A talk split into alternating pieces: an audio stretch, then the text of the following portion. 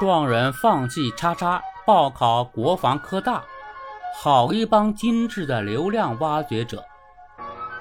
近段时间，某些平台之上涌现出了一大批高考状元放弃叉叉报考国防科大的视频。近日，国防科大发表声明，称绝大部分内容不实，并且指出。各高校之间的办学定位、办学特色与办学优势虽有不同，但都在为国家的人才培养和科技进步共同努力。简洁有力的官方声明，既澄清了虚假内容，同时表现出对各高校的尊重与自信，获得大片点赞。时值招生季、毕业季，高校之所以被某些摇棍盯上。多半还是流量相关。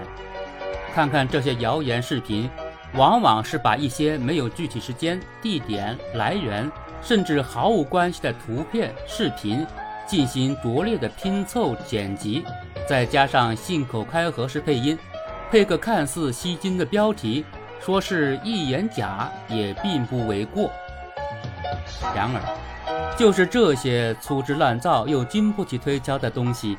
却趁着当下的特殊节点煽风点火、拉踩引战，不断推高着一些人看热闹的心理。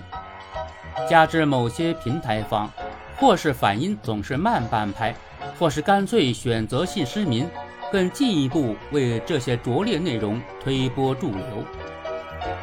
说起来，造谣引流的路数早已为某些精致的流量挖掘者熟练掌握。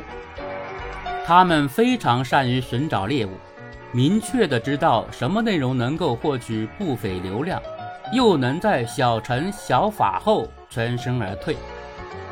而相较于蹭个别社会热点事件，各大知名高校似乎是更加理想的造谣对象，既有足够的知名度、话题度，又鲜少有精力真的去与一帮摇棍较真。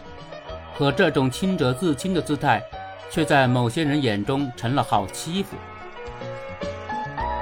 不顾底线，指鹿为马，伤害的不只是相关当事方，同样稀释了整个社会的信息含金量，伤害着整个社会的信任感。一味放任，只会产生更加恶劣的负面效应。纠正歪风，还得在提高违法成本上做好文章。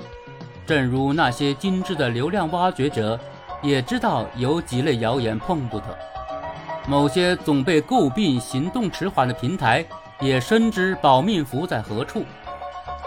相较于这些自带高压线的领域，目前的绝大多数谣言都带有较高的司法程序启动门槛。